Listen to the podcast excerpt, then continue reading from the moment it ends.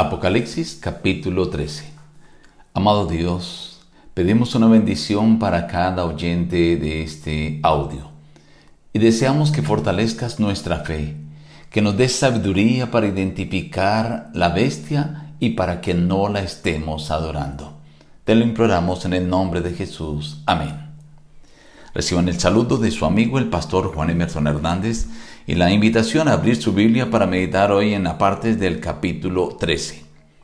Me paré sobre la arena del mar y vi subir del mar una bestia que tenía siete cabezas y diez cuernos, en sus cuernos tenía diez diademas y sobre sus cabezas nombres de blasfemia.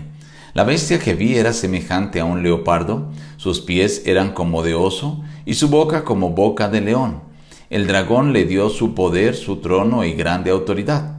Vi una de sus cabezas como herida de muerte, pero su herida mortal fue sanada. Toda la tierra se maravilló en pos de la bestia, y adoraron al dragón que había dado autoridad a la bestia, y adoraron a la bestia diciendo, ¿quién como la bestia y quién podrá luchar contra ella? También se le dio boca que hablaba arrogancias y blasfemias, y se le dio autoridad para actuar por cuarenta y dos meses, y abrió su boca para blasfemar contra Dios para blasfemar de su nombre, de su tabernáculo y de los que habitan en el cielo. Se le permitió hacer guerra contra los santos y vencerlos. Se le dio autoridad sobre toda tribu, pueblo, lengua y nación. La adoraron todos los habitantes de la tierra, cuyos nombres no estaban inscritos en el libro de la vida del Cordero. Después vi otra bestia que subía de la tierra, tenía dos cuernos semejantes a los de un cordero, pero hablaba como dragón y hace que la tierra y sus habitantes adoren a la primera bestia cuya herida mortal fue sanada.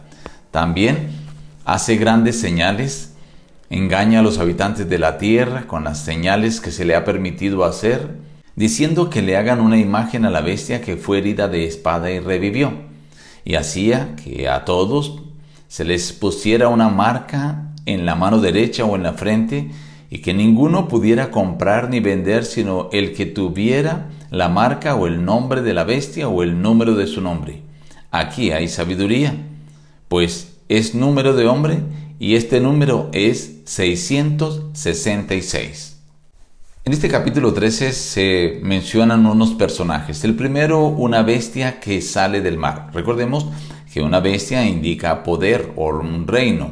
Y cuando sale del mar, el mar en varias partes de la Biblia significa muchedumbres, naciones y lenguas. Así que este poder sale de donde hay mucha gente. Y dice que tiene siete cabezas, diez cuernos, tiene diademas. Eh, y esta bestia era semejante a un leopardo, a un oso y un león.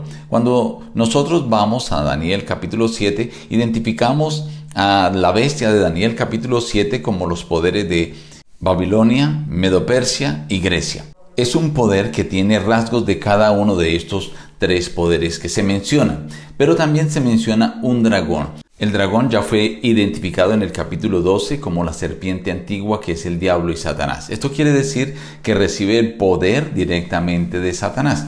Cuando nosotros vemos otras características, dice que hablaba arrogancias, blasfemias y que se le dio autoridad para hacer guerra contra los santos y vencerlos menciona que se le dio esa autoridad durante 42 meses que equivalen a los 1260 días y en proféticamente 1260 años. En la época del oscurantismo, de la persecución fuerte que sufrió los cristianos, los que querían mantener la verdad, que se le conocen como reformadores, exactamente desde el año 538 hasta el año 1798. Pero también dice que esta bestia recibió una herida mortal. Esta fue la herida que sufrió el poder religioso romano cuando el general Berthier en 1798 toma prisionero al Papa, lo lleva prisionero y allí muere. Luego en el año de 1870 se le quitan los estados al Vaticano. Esta herida que sufre la bestia solo es restaurada hasta cuando en 1929 Benito Mussolini devuelve los 42 hectáreas al Vaticano para que vuelva a ser un estado independiente. Menciona que después de esta restauración, los habitantes de la tierra, todos adoran a la bestia, excepto aquellos que se mantienen fieles a los principios bíblicos. Luego aparece en escena el tercer personaje, una segunda bestia, pero esta sale de la tierra. Todo lo opuesto al anterior que salió de donde había mucha gente, esta sale de donde hay poca gente. Los intérpretes han concluido que esta segunda bestia representa a los Estados Unidos, ya que los dos cuernos que parecen de cornero se refieren a la libertad política y a la libertad religiosa con la que la nación de los Estados Unidos surge, que están en su constitución. Pero luego dice que habla como dragón, porque las acciones posteriores de esta nación que está representada por esta segunda bestia no son favorables. Esta segunda bestia dice que hace grandes señales y engaña a los habitantes de la tierra con las señales y hace que le hagan una imagen a la primera bestia, la, la cual recibió una herida mortal pero revivió y hacía que todos recibieran la marca en la mano derecha en la frente. Esto indica las acciones y también la adoración, porque la guerra final, la diferencia final de los cristianos o de los verdaderos seguidores de Dios y de los falsos seguidores de Dios dependerá de la adoración. Y la adoración al verdadero Dios. Esto se enfatiza al decir que los verdaderos cristianos guardan los mandamientos de Dios como lo reza la misma palabra de Dios indicando el reconocimiento que dan los mandamientos, específicamente el cuarto mandamiento, al creador de todas las cosas que es al que se debe adorar. De aquí la importancia de esta guerra en cuanto a cómo adorar y de qué manera adorar al Señor. Finalmente identifica a esta bestia también con un número que es el 666. Es importante aclarar que esta es otra de las características para identificar a la bestia de la cual nosotros debemos tener cuidado de no adorar. No es solamente a través del número 666, sino de cada una de las características que menciona tanto Apocalipsis 13 como Daniel capítulo 7.